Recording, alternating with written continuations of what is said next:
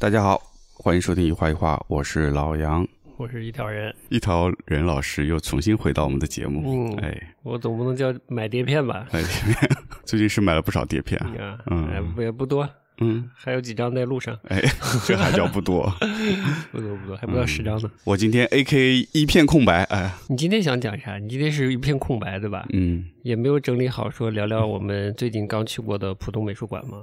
嗯，还没整理好，因为最近也一直挺忙的嘛。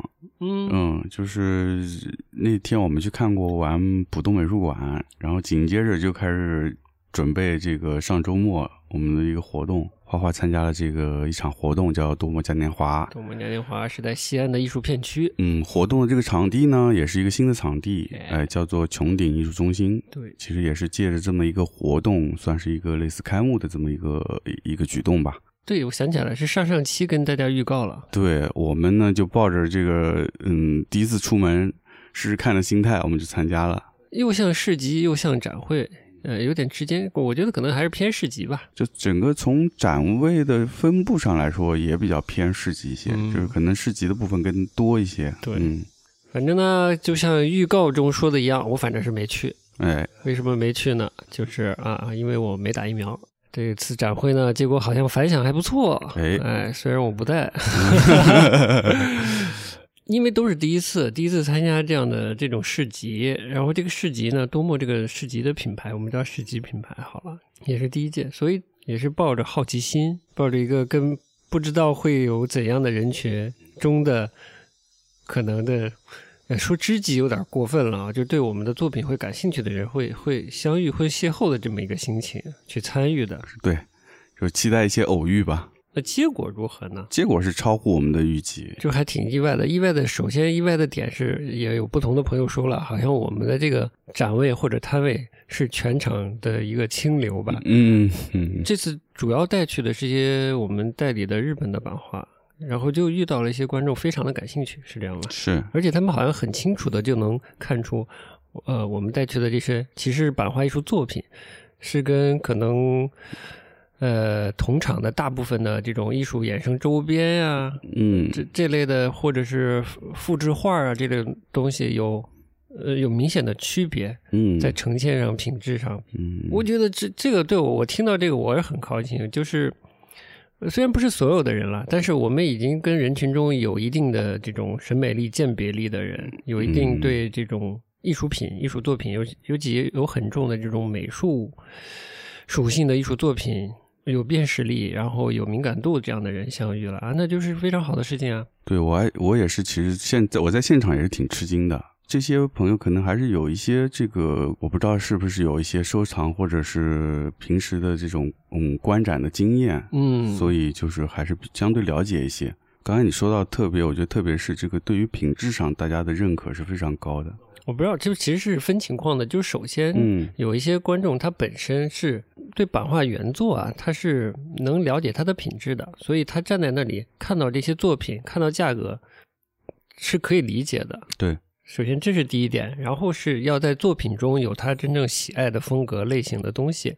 嗯，对，这已经很不容易了，这属于其实属于人群中的一种是呃已经算少数人了。嗯然后，其实我听说有一部分这个就是去了我们展位的这个观众呢，对一些艺术作品是感兴趣的，但是呢，没有没有当场下手。哎，我觉得不完全是因为价格的问题，我们的这个整体的单价在在现场应该算高的，嗯但我觉得并不完全是单价的问题，就是可能观众还是也很感兴趣。做这个作品的艺术家到底是谁？他做过什么东西？嗯这样才能决定他是不是真的呃去购买。其实里面也带着收藏的收藏的这种心态，心态，嗯，这种出发点在里面。对，这也是非常好的，也也我、嗯我也就还蛮理解的，嗯，就是他不是随便买一张画就自己看着对眼的画儿。嗯我觉得受众是就是不是受众了，就是对艺术作品感兴趣的人，其实也是对这个创作者的整个世界是感兴趣的。嗯他想明白，我这么喜欢这你的作品，嗯我想了解你更多的作品。说个不恰当的比喻，就是想知道你是不是对的人嘛。嗯如果这作者整个的这个绘画出来的履历不是履历了，就是整个作品呈现的样貌样貌嗯是比较比较复杂、比较不统一、比较精神错乱的话，我相信对这幅画感兴趣的人，他会他会有就很迟疑了，他就觉得这个这不是对的人，嗯就我对你的画的理解和你的出发点是不一样的。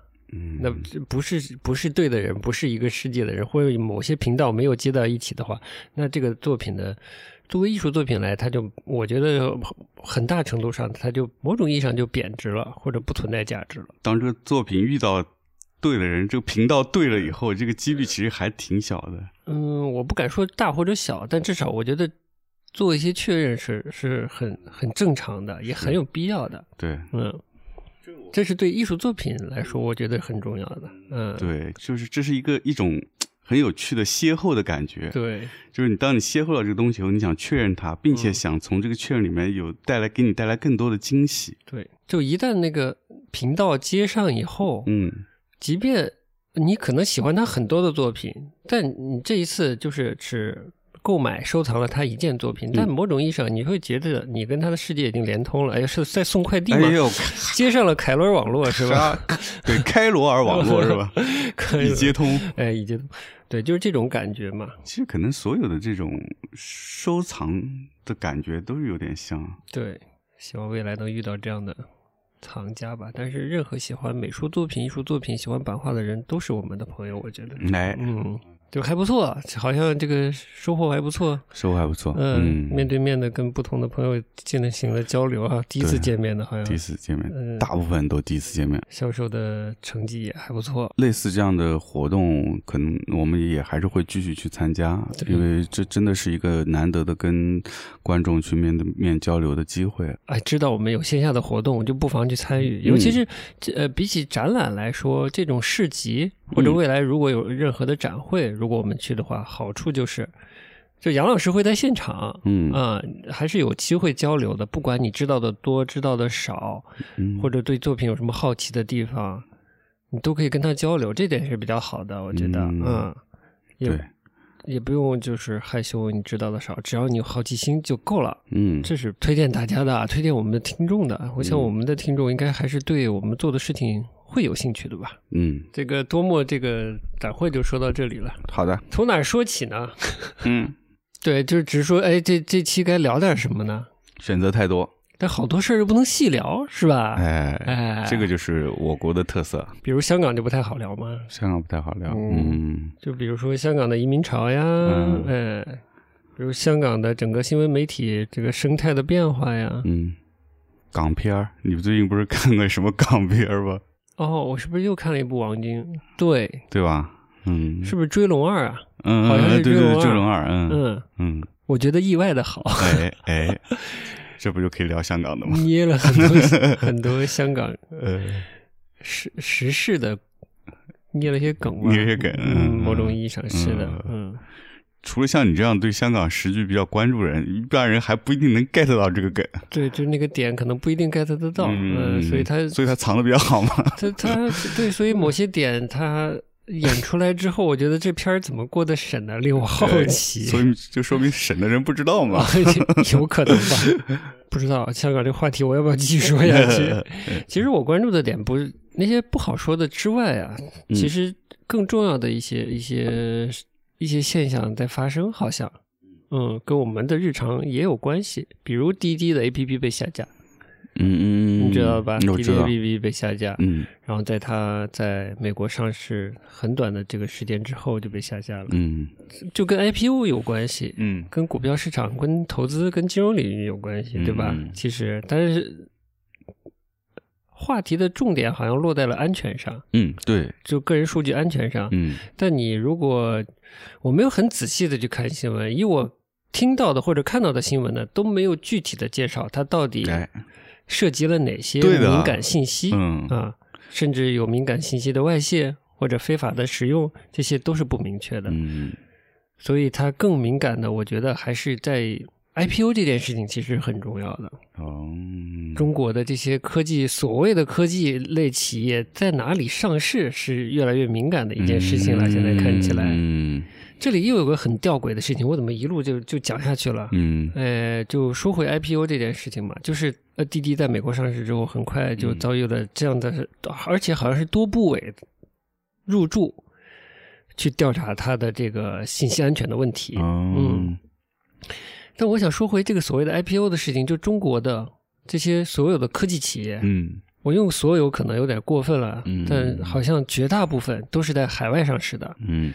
就是这些这些我们大家平常拿起手机来用的东西，都是外资投资的，嗯。大家理解吧？都是在海外上市的，嗯。就至少是在香港市场上市的。嗯，香港是个开放市场，所以有也有很大部分的是嗯。海外资金嗯。投资的，就是对中国生活日常生活影响这么大的这个所谓的科技领域嗯啊，其实是外资，外资我们说的不好听，靠外资的热钱炒起来的。嗯对，这是靠外资的投资来支撑起来的整个的一个一个一个景象嘛。怎么听上去像这以前的中国艺术品市场也是靠外资的哎你要不要往这个市场呃这个话题拐？我觉得也是可以 拐，呃但是这个中国的呃当代艺术，它也经历了一个所谓被招安的过程，甚至嗯我们可以跟最近。呃我我跟你提起的这个所谓的美国的抽象表现主义，跟美嗯国的意识形态，跟美国的 CIA 之间的关系，嗯其实某种意义上也可以挂钩，然后做一个呃纵向的一个对比，呃横向对比，嗯但是也有点纵向的，因为年代不一样。对年代美国的 CIA 参与他们的这个艺术推广，五六十年代是冷战时期到对七十年代，而我们是已经是说早一点九十年代，晚一点到两千年后，嗯对吧？大概是这么一个时间吧。对，那个是美国那个时候正好是抽象表现主义起来的时候，嗯，就正好时间点 对上了，特别有意思。那天有你给我看那张照片，CIA 里边的那那个它有一个展示中心一样展示的中心跟艺术相关的一个展示中心。，这老牌画廊的架哎势啊，呀老牌画廊的架势，呃当然那张照片我可能还要再去确认一下，但当时查到是这样的，就是嗯。CIA 确实内部有一个专门做艺术相关，呃，我们叫它艺术美国艺术推手、美国现当代艺术推手这样的一个职能的部门，甚至有自己的小小小展厅一样的空间啊，嗯，特别专业。特别专业哈，哎呦，打动了你吗？你喜欢吗？抽表，美式抽表。呃，讲回来，我操，这这我觉得讲艺术安全多了。呃，原来是这样子，所以我们是套了一个艺术。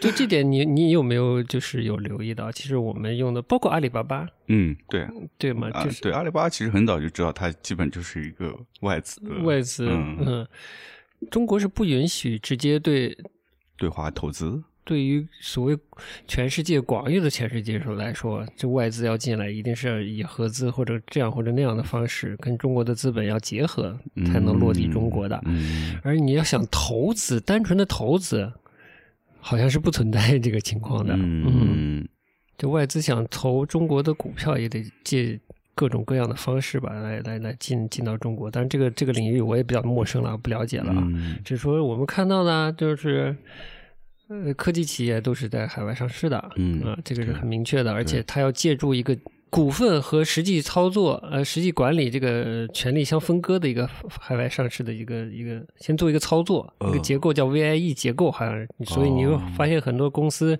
什么在维京群岛注册呀，在开曼群岛注册了，就是为了把股份。呃，和实际的运营管理嗯来分割开，让海外的资金有一个好的呃有投资的可能性，同时呢，比如马爸爸或者其他的一些企业家，还能真的实际在操作这些所谓的科技企业。嗯但这个也是有投，也是有风险的，嗯有政策风险。就是现在呢，中国大陆对它还是对这种结构呢，还是会不会有收紧或者政策上的嗯这种变化还不知道。但之前一直是呃默认它可以这么做的，就是以这种形式，中国企业海外上市是默认是可以的。嗯但未来就不一定了。我看到一个案例，就是阿里巴巴在两千一一年的时候，如果理解正确的话，支付宝这个这个品牌这个企业也是阿里巴巴是可能是收购的一个小公司，嗯。是他们收购的一个项目，嗯，是收购在阿里巴巴旗下的。阿里巴巴旗下的话，那就属于阿里巴巴集团投资人的权益了。嗯。但是之前发生了一个事情，就是阿里巴巴为了，其实我觉得应该就是马云以完以马云为首，以马云为首的这个阿里巴巴的整个运营集团，觉得应该要把支付宝再拆分出来，重新再上市之类的。哦，是不是有企图，甚至是有企图在国内上市还是怎样？我我现在搞不清楚。至少他做了一件危害阿里巴巴集团投资人的利益的事，嗯就是没有经过呃这个投资人的允许或者同意吧，嗯没有走这个流程，就把呃支付宝卖给了。呃，马云旗下的公司名下的公司，他但是这个公司是不属于阿里巴巴的资产的，就相当于阿里巴巴的投资人，其实在在业务上，嗯、有潜在的损失吧，可以这么理解。嗯就是以我在阅读之前这个关于这个操作的新闻的话，嗯我是这么理解的啊。这个 VIE 的结构好像是有这样的可能性，给这些实际的运营者、管理者以机会，嗯在不得到这个投实实际投资人的，嗯这是投资人也是股份持有者了，嗯呃的允许下，就对公司的一些重要业务做操作。嗯，这还蛮蛮大风险的啊。所以呢，不知道未来会怎样。只是嗯之前就是我们不说香港那些敏感的事情，但香港从七月份开始，之前它的 IPO 都是很低的，现在是七月份开始，应该是国内企业吧，就是大陆企业在香港的 IPO 上市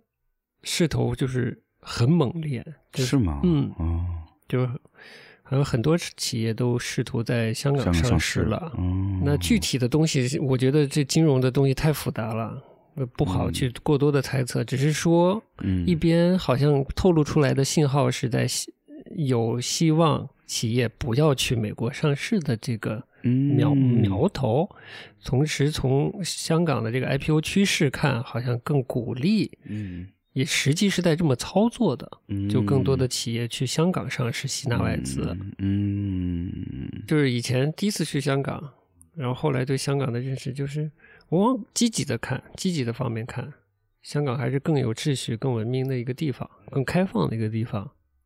积极的角度看，至少是我看上海的未来可能会是香港，嗯，我是当时是这么看的，嗯但现在角度变了，就是香港的未来可能是上海、哦啊，，这话就不细说了哎啊。嗯你说到所谓到处都不太平之类的，就是嗯主要还是有一些由于疫情以及国家之间的这些，主要是竞争关系造成的，嗯呃，这些现状。那你有没有看最近的十三幺采访那个傅高义？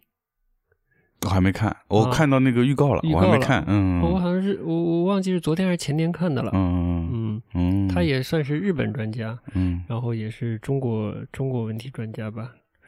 他主要的观点还是不是也不是观点，就是他的，我我觉得更偏向于价值观，就是希望大家还是多沟通、多沟通、多尽量相互理解。嗯。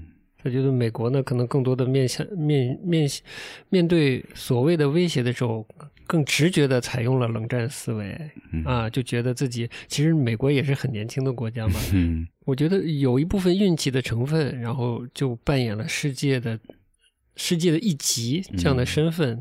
然后中国的变化又这么快，他很难接受自己又在二战之后得到的这个地位又失去，我觉得他可是心理上是很难接受的，这个是是可以理解的。嗯。但是就是大家都采用，如果大家都采用一种保守的、一种封闭的，然后对抗的所谓的这种冷战后的思维，就对谁都不会好的对啊包括美国现在内部有很严重的分裂。傅高义应该是去年去世了，好像是去年的年底去世了嗯，十二、月份。所以那个许知远的采访就没有完成嘛，哦，就是所以补了一段对他太太的采访，然后太太是人类学家，他没有讲太多人类学相关的东西，嗯。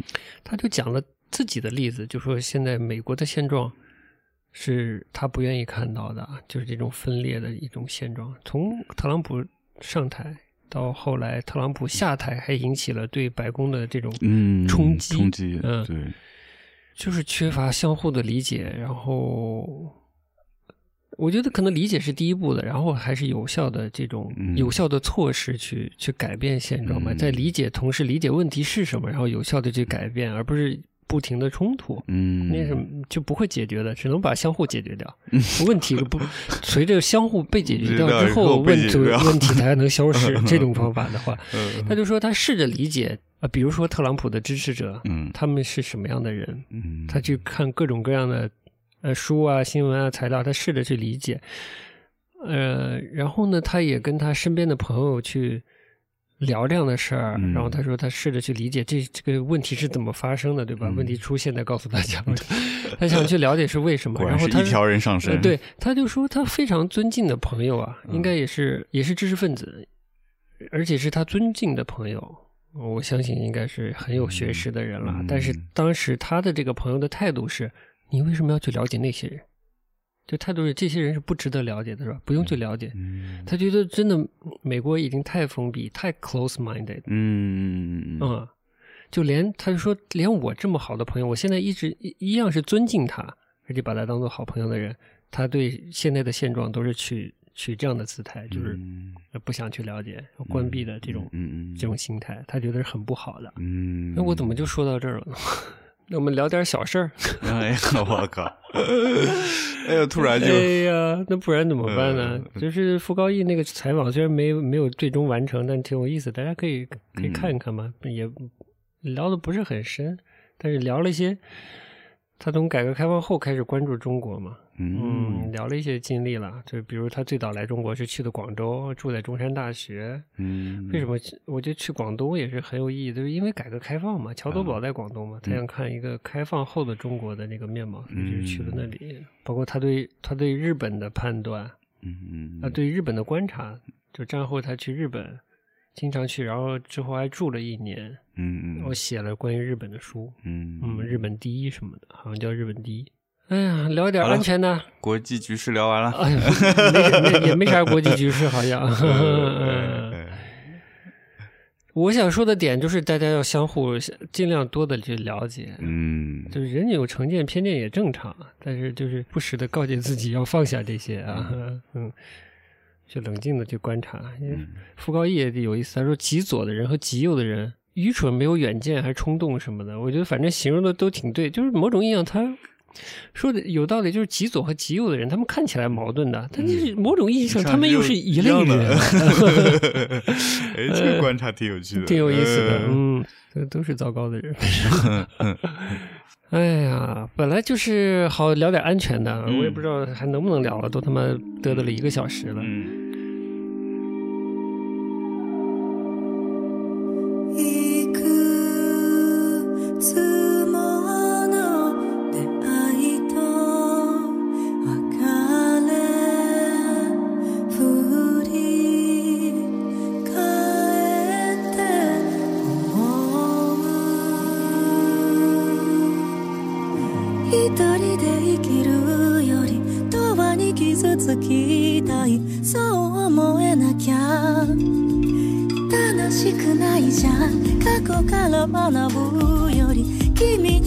づきたい今夜のことは誰にも言わない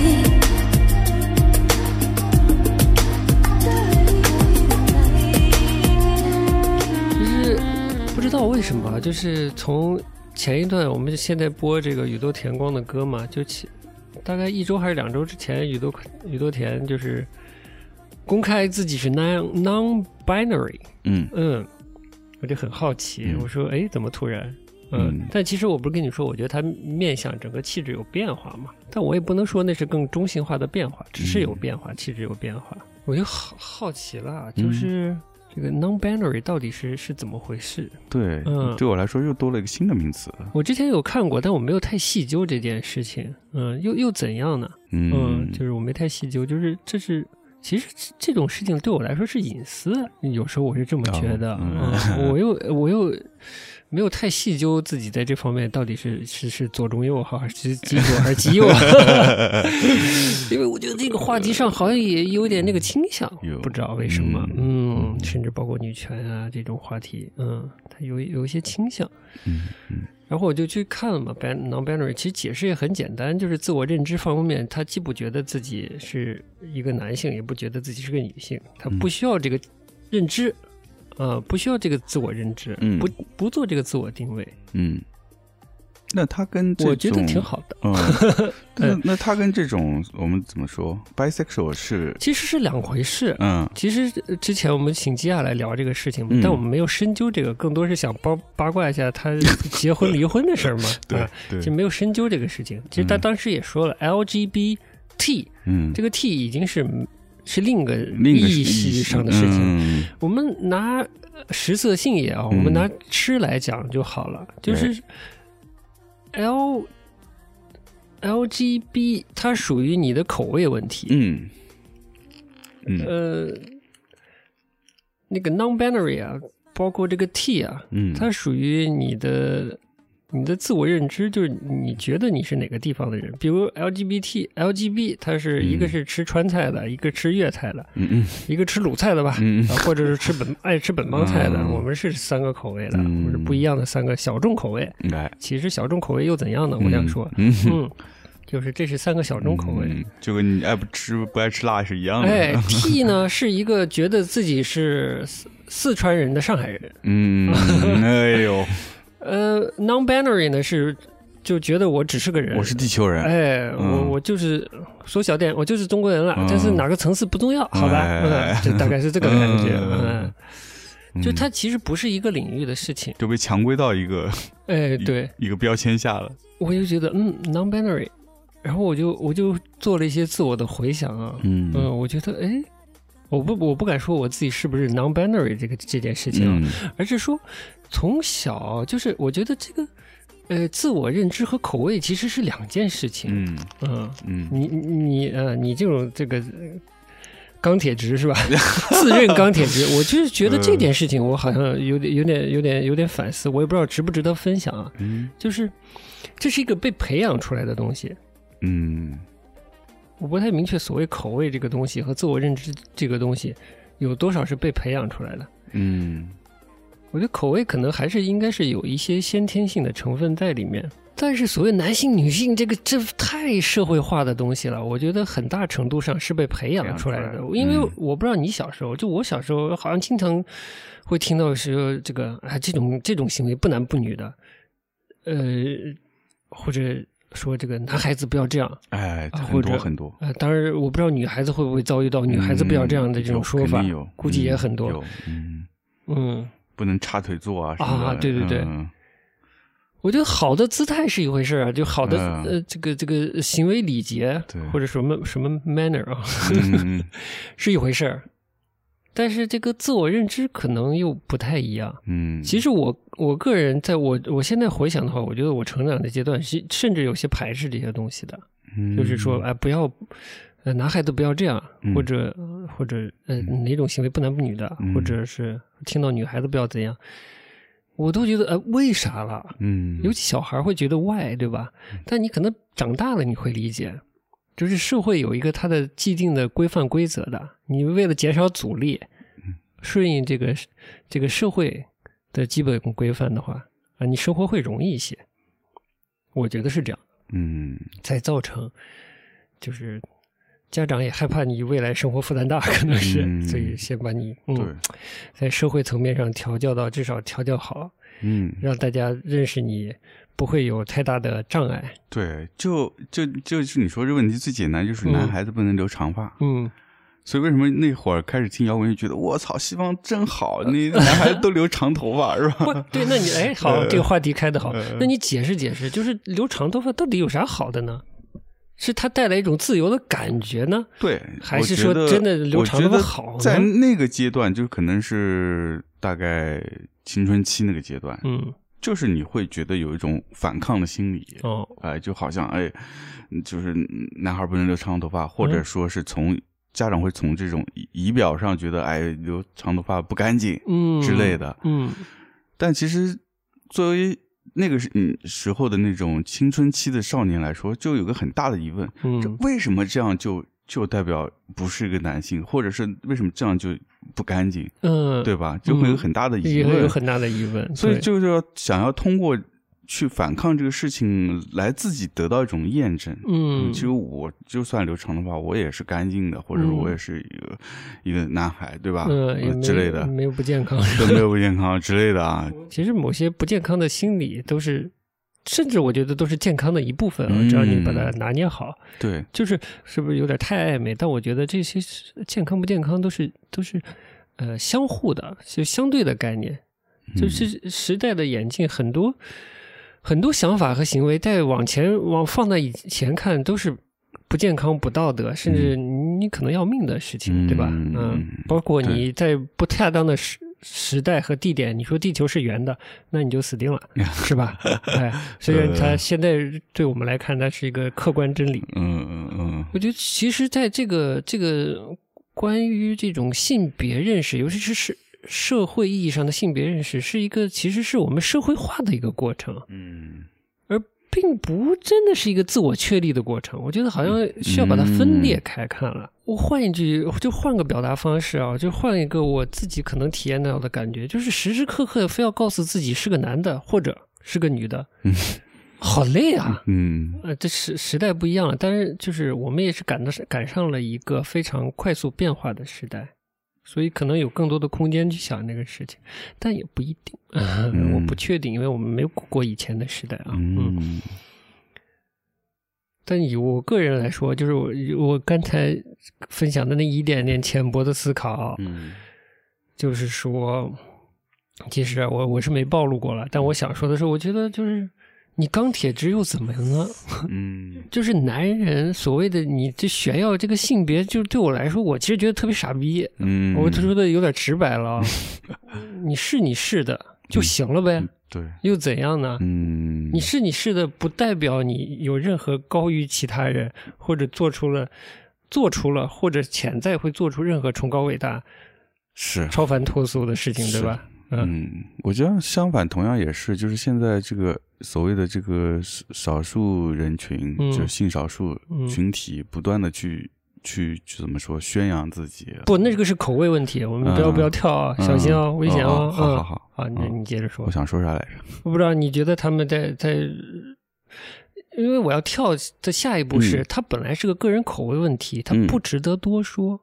嗯嗯，我觉得不值得多说，嗯而且以我浅薄的见识，我知道有一些很安静的生活的所谓的性少数者。嗯，我我想我我是有下一个问题，但你先说你你你你刚才想说的是什么？都忘了，我 突然忘了我刚才想说啥你是。觉得他们这这个要求太太明显了，或者是说不用老是说你你是这个口味，好的，顺嗯顺着这个说下去，嗯。就是没有人成天见到人就说我爱吃川菜，我爱吃川菜，嗯，我爱吃辣，哎，我爱吃辣，嗯，或者或者说我讨厌吃辣的人，嗯。对吧？没有这样的。嗯。就虽然是这个所谓这个性性取向嗯。和这个口味，它有一些差别，尤其是这个所谓性这件事，它的私密程度要。尤其在我们国家，要远高于这个饮食这件事，对吧？饮食它还是在一个食肆里面，在一个餐厅里面发生的嘛。嗯，那大部分还是在在一个相对公共的空间啊。但据我所知，好像欧洲有也有一些相对空间，相对呃这种公共的这种嗯跟性相关的空间，嗯甚至它带有一种所谓这个 therapy 的这个功能，就是嗯它不能叫它没有上升到医医学治疗的这个、哦这个层面，但它是一种疗愈的嗯一种一一种空间。嗯呃，希望有这方面经验的这个同学给我普及一下，是这种空间是 是不是有，以及它怎么运作的啊？嗯这是我在影视作品里看到的，我不是百分之百确定啊。嗯，就是在在某些国家，可能它也有它的一定的公共性。嗯我是觉得没有人有必要强调自己在某些方面的口味嗯或者趣味的特定趣味，我觉得没必要。嗯没必要的另一点，我这这个说法可能有点以己度人。这个也是看梁呃不是看梁文道，就是看窦文涛的节目里，他提到一个词叫“性时无定”，就说人其实性时无定。嗯我觉得这个是描述的太准确了。嗯我就觉得我性识无定啊，不是说我不是嗯说我一会儿喜欢男的，男的喜欢一会儿喜欢女的，就是我看到好看的东西，我就会喜欢。这个啊无外乎就是不局限于所谓它一定是男女或者是嗯如何，对吧？嗯，就是你在不同的时候，你可能就突然喜欢一个什么，嗯嗯甚至你以前喜欢的东西，你会会在不同，就是不小心你在某个时刻，你由于某某种原因，你自己都不了解的原因，你可以反感这个东西，也是有可能的。嗯嗯，我觉得人是其实挺明显的这种嗯性是无定的状态。嗯，对我比如说吃的口味，我觉得还蛮明显的。哎其实你就真的是从小到大回想起来，你其实口味是一直在变化的。嗯因为这个东西，就像你刚才说，可能是因就被培养起来的，嗯嗯，就它有一定的因素是被培养起来，所以就会它会根据你的生活的环境、对的，周围的环境，它会变化的，嗯，对，跟你的呃遇到的东西和你之前的累积都对对对有关系。对对，就可能比如说来了上海，那可能口味就会变变得更更靠近这个江南的口味，对吧？生活对对以及你自己生活周边的人，如果你来上海，但你周边生活朋友都是湖南人，那你可能吃的还是很辣，对对吧？对对对对对。嗯。呃，有这个道理。对，你要认识几个印度朋友呢，你这咖喱又吃飞了，是吧？然后以我自己很狭隘的价值观的话，我是比较讨厌说就是什么就特别男，什么就特别女了。这个也跟我听梁文道的那个节目有关系，嗯就他讲的 LGBT，然后他说了一些中国中国文化上以前在同性或者异性之间关于性的这方面的所谓文化吧，甚至习俗，嗯这个其实我是都是知道的。如果大家不知道，可以去听他那期节目，我就不复述了。嗯就是说，中国曾经风气也不是在这方面没有那么强的价值观在上面，也没有那么的封闭。嗯啊我只能很开放，这么描述，呃，都开放没经验啊，不不，似乎从他介绍的一些文艺作品看是相对比较开放的，而且没有特别多的道德色彩在里面，大概是这样的。然后他从意识形态的角度来解读了这个事情，我觉得解读也挺好的，这也跟这个 CIA 推动这个抽象表现主义异曲同工之妙、啊，帮助我们了解美国。是，感兴趣的朋友还是去听那期八分吧。所以我们其实这种对于这种性别的观念，很多还是从西方来的。我觉得其实真的从四不是四九年，从百年之前就开始磕磕绊绊的在西化，嗯嗯，然后经过一一次一次的断代，嗯嗯，形成有中国特色的西化。哎，你拿一本就是真正的所谓有国学底子的或者有中国文化底子的书给我看，我都会很吃力，很吃力的。嗯，所以这大家要诚实的面对现在的生活境况嘛。不光是身份认同的这个问题，包括很多，我觉得很多的生活的习惯、行为举止，我再回想起来，小时候有很多也是这样被教育或者被强行拧过来的。我其实一直是有这个疑问，就是写字用右手，嗯，因为就我们中国你是左撇子啊？不，我不是左撇子，哦就是我小时候可能一开始是经是用左手写的，哦就我我印象里很深，当时那会儿家里面就会叫你说，哎呦，你写字一定要用右手，所以我后来就改成了右手。哎呀，你这个例子举得非常好。其实然后后来我自己出国以后发现，很多左撇子怎么左撇子比右手的还多呢？对，国外左撇子真蛮多的就。像你说，家家长可能无论是这个身份，还是说这种习惯上要纠正你，可能是因为这种习惯会给你未来的生活带来一些不便。嗯就家长可能想避免孩子在社会上遇到这种不便，嗯，但你最后去发现，哎，好像也没有什么不便啊，嗯而且这种习惯的人也多的是，嗯，是的。他不是一个少数。或者换个换个角度说，就到现在这样的社会形态了，他不一样又怎样呢？又侵害到谁了呢？对啊，是吧？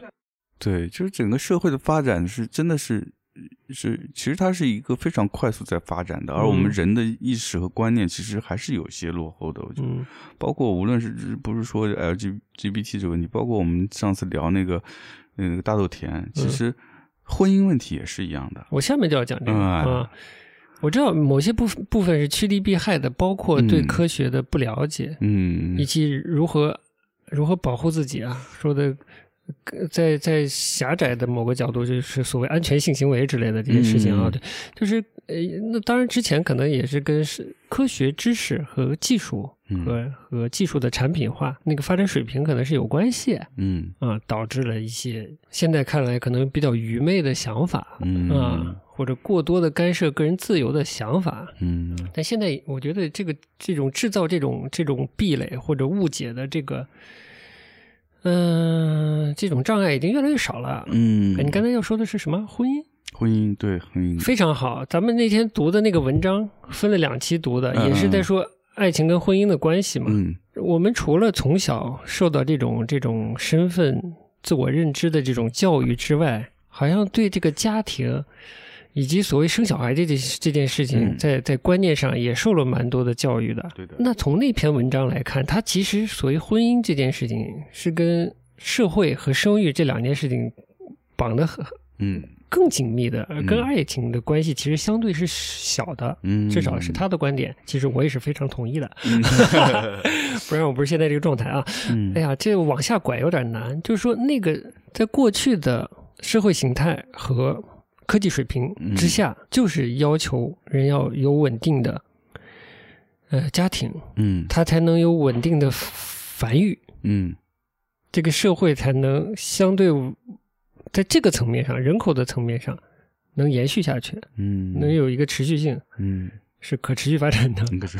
是吧？其实追求的就是这个嘛。对。但当然，这换做我们传统的那个价值观里面，它的描述是不太一样的。嗯。嗯，会有一些，会有一些跟天理伦常之类相关的描述，它不会说的这么直白，嗯说是一个人口的延续，一个社会的延续，好像这个比较说的比较现代了一点。嗯嗯，但其实就是这么一件事情嘛。嗯 我往哪儿拐的，你知道吧？你听得出来吗？嗯就是就是有一点令我困惑的是，这个婚姻这么社会化的事情，但是口味这么私人的事情，那为什么到了现代，我们把 T 和 non-binary 这种嗯。自我认知这个事情，我把它刨掉，先不讲，就 LGB 这种关于性口味的这种群体，嗯。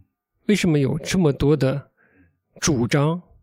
当然，我可能各个国家的社呃这个社会状态不一样，嗯。可能大家就是性少数啊，就性口味的少数。我先说性口味的少数，不是性身份自我认同的这个少数，性口味的少数，可能也是还没有足够的自由，嗯或者是怎样啊？他会希望争取更多的空间。嗯但我想说的是，令我奇怪的，或者说是嗯追求同性婚姻是怎么回事儿？嗯嗯你你能体会到那个那个那个吊诡的点吗？嗯，就是它是一个个人口味，嗯然后它又不影响人，就是社会繁育，嗯对社会的延续性和繁育。那它它它其实追求的是个社会性的认同嘛，嗯只是认同嘛。嗯，是不是追求我不知道到如果上升到法律层面的一个认同呢？可能是这个嗯意义，但我觉得这个好像是错位了。嗯，就是首先应该社会进步，把这个这个婚姻制度淘汰。我说的极端一点啊，我就直接撂出我的观点了，就是淘汰婚姻制度。嗯然后这种个个人口味的事情不需要法律来以其他领域的嗯这种保护来认可你。嗯他本来我们假设啊，我不太我不能百分之百的确定，它只是一个为了维护稳定的嗯家庭关系和后代繁育的这么一个保护机制，婚姻啊。嗯，它当然可能还是有其他的意味在里面啦，只是我不太理解啦。如果是这样的一个功能的话，为什么一个口味需要它来保护呢？不需要，你就享受你的口味，而而且社会要提供这样的空间给这样的人，嗯已经在进步了嘛，这也也不当做是病嘛，也去罪化了嘛。那既然有这个自由了，就享受自自己的自由就好了。嗯如果你找不到你喜欢的人，那是你的问题，跟社会没关系，对不啦？就当社会开放到这个程度的时候，你的口味得不到满足，那就不是社会规范的问题了，只是你的缘分还没到，嗯，是吧？就是这个问题。就是你的意思，就是他其实不需要得到一个所谓呃法律层面的认可，你有这些喜好，因为法律这个设置它的功能不是为了满足这个功能，它错位了，我觉得，嗯而且它的也不需要，不需要这么别扭的来确立自己的位置，嗯，何苦去忍耐一个婚姻呢？对对对对我说的过分了一点啊，但是你的口味为什么要忍耐另一份社会责任？嗯而且这个责任现在还很难认定，因为这个责任本来是对你有升升职期待的，嗯但你有可能完成不了这个升职期待，嗯，那你就完成一个养育期待吗？嗯那结合到最近现在又开放三胎了，我们要 要不要顺着讲下去了？对，就是包括大豆田里面也也描写到他的大豆田的妈妈其实也有一个没能 fulfill，就是没能实实现的一个同性的一个恋情吧。当然他们年代比较早，他们甚至可能还没有意识到，也不觉得那是个同性恋情。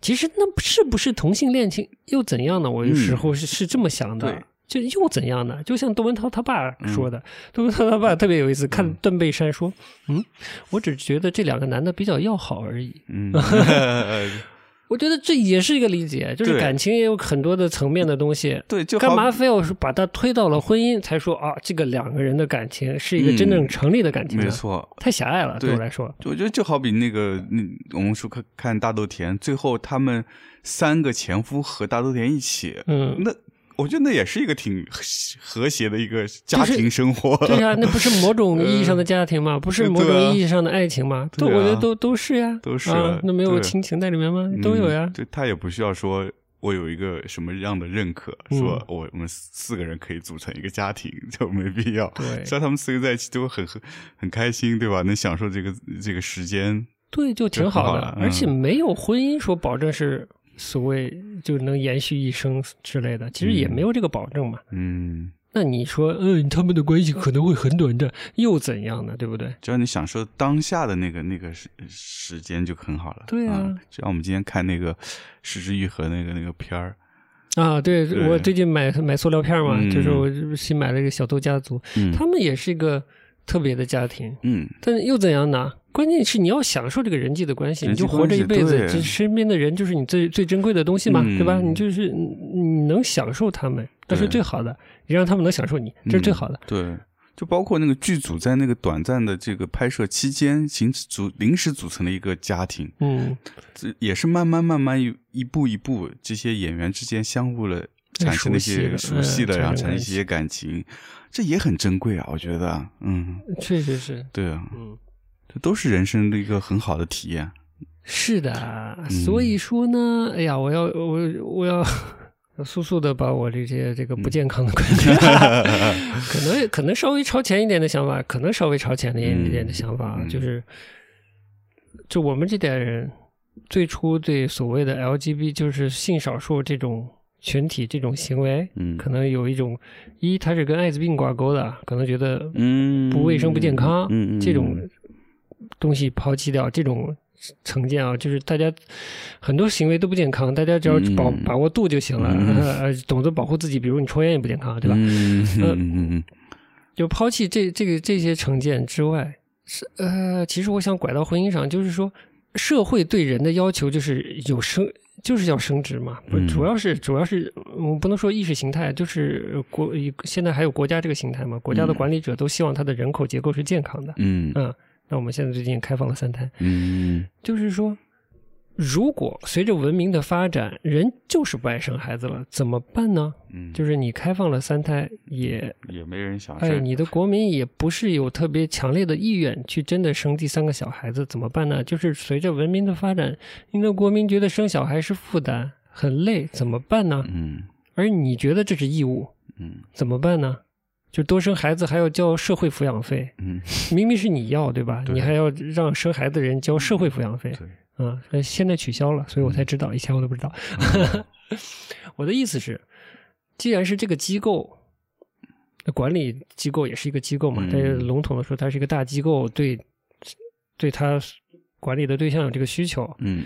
如果它有一个服务意识的话，它是不是应该想更多的方式来帮助大家呢？嗯。随着未来可能的婚姻制度走向终结，同时是不是应该有一些辅助生育？这个不能叫辅助养殖，有点过分了。养育，养育嗯对，辅助的养育，嗯。然后再加上就其他的社会机构的这样这样来来配合，对。就是我不我我不想说就是呃呃，不是，我不想说，就它它里面从现在看，这种想法肯定有很强的这种所谓的道德风险的，嗯。这种极端化的想象啊，就是未来这个生育这个活动啊，它脱离人类，嗯，国家呢从这个自由人这里买精子和卵子，然后进行人工的生殖，嗯。然后国家去专门有自己的这种机构来养育小孩子，嗯或者说建立一个机构帮他们寻找好的家庭嗯来养育他们。如果找不到呢，就国家来养育，然后进入学校。嗯当然也可以有公立公立的，也可以私私立的，有不同的方向。通过不同的早期的培养，之后的培养，进入进入学校，进入进入社会，就是所有都形成可能。就是他一如果他喜欢进入家庭，他可以进进入家庭；嗯。如果他不喜欢，他可以不不进入家庭。嗯，他已经做对这个他的存在对社会已经做了很大了，嗯。因为他没有要求来，对，就是他的出现已经是对国家多么大的重大献的贡献，这是这是一个决定性、呃。绝对性的，他这种贡献是有绝对意义的，嗯。就是你根本无法否认，就是它的绝对性，我真是无法拿语言来表述了。但是，嗯，说哲学性把它缩小了，就嗯真的是个绝绝对性的存在了，已经是嗯啊，对吧？这个想象可能夸张了一点，但我觉得可能也也是个办法呢。嗯，当然，就会些会有些显得呃过于集约化，但我总总觉得是有可能让它有它的松弛度，并且能让这个责任更好的分摊掉。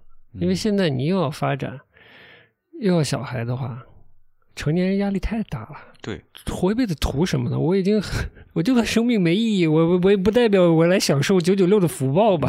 嗯，人间不值得，我觉得是这种意义上的。我觉得这也是咱们国家还在一个往现代国家发展的过程中，嗯所以就是我觉得看一些欧美发达国家，特别像北欧啊这些国家，那嗯。你可以看到他们就我觉得就是已经慢慢在往你设想的那个方向在走。啊，是吧？对，就是你 So 你这些家庭生育了孩子，那嗯。国家他们作为一个也还是一个国家，嗯。也是还是有这样一个机构，那他还是希望你生育，嗯。但他也鼓励你生育，但他鼓励你生育不是光停留在口号上，那没用的。对的，他就会配套各种各样的，无论是政策还是这些嗯设施，嗯。提供给这些每一个家庭。嗯。那你可能生三个五个，嗯。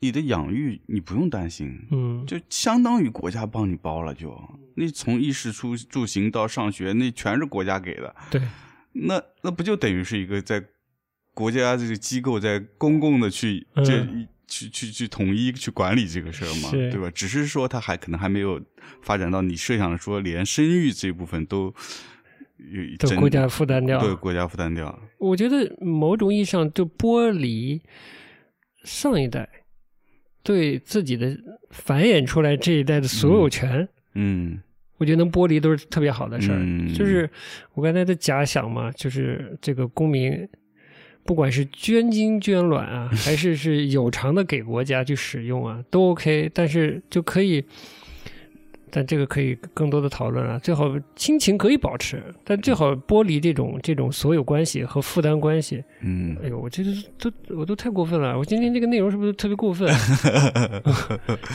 因为我看到很多就是现在这个阶段嘛，就是孩子考了个好大学，家里条件不好，就就会说：“哎呀，孩子终于好像要改变我们家庭。家庭了，我说：“为什么呀？嗯对啊，他为什么要给他这么一个负担呢？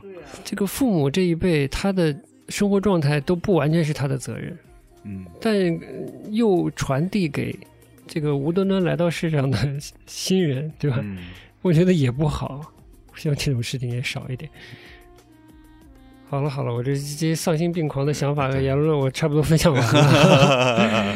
其实不不不是只仅限于所谓 LGBT 这些、嗯这些事情的，而是对社会形态好像有一些过度的发想吧。嗯，对，这其实一个大胆的设想。你以为我会停停留在性别自我认知上吗？嗯，话题 太小看我了。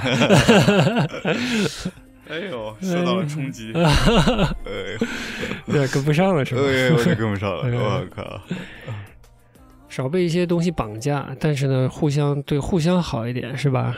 嗯，营造一个自己舒适，别人也舒适的一个氛围，嗯而不要穷凶极恶，对吧？嗯，我觉得舒适很好，嗯就是一定要给自己一个舒适的空间。对，舒适不不可耻，而且有用，对，而且有哎呀，好的，是不是？是，嗯而且你自己的舒适也会给你周围人带来舒适感。对，就是这嗯意思。然后面面对一些我们看到不理想的情况，以就是完全以扔标签的方式来抒发情绪，它不解决任何问题，嗯还是得 open mind 是吧？嗯嗯，open mind，我感觉我真的我学到 open mind 这个词的时候，我都觉得整个人 open mind，我觉得 挺好的。呃啊，那这期就这么着了。好的，哎呀，希望下期我们能开始聊艺术。嗯，嗯，希望大家日常生活愉快。好的，嗯。嗯，下期节目见，拜拜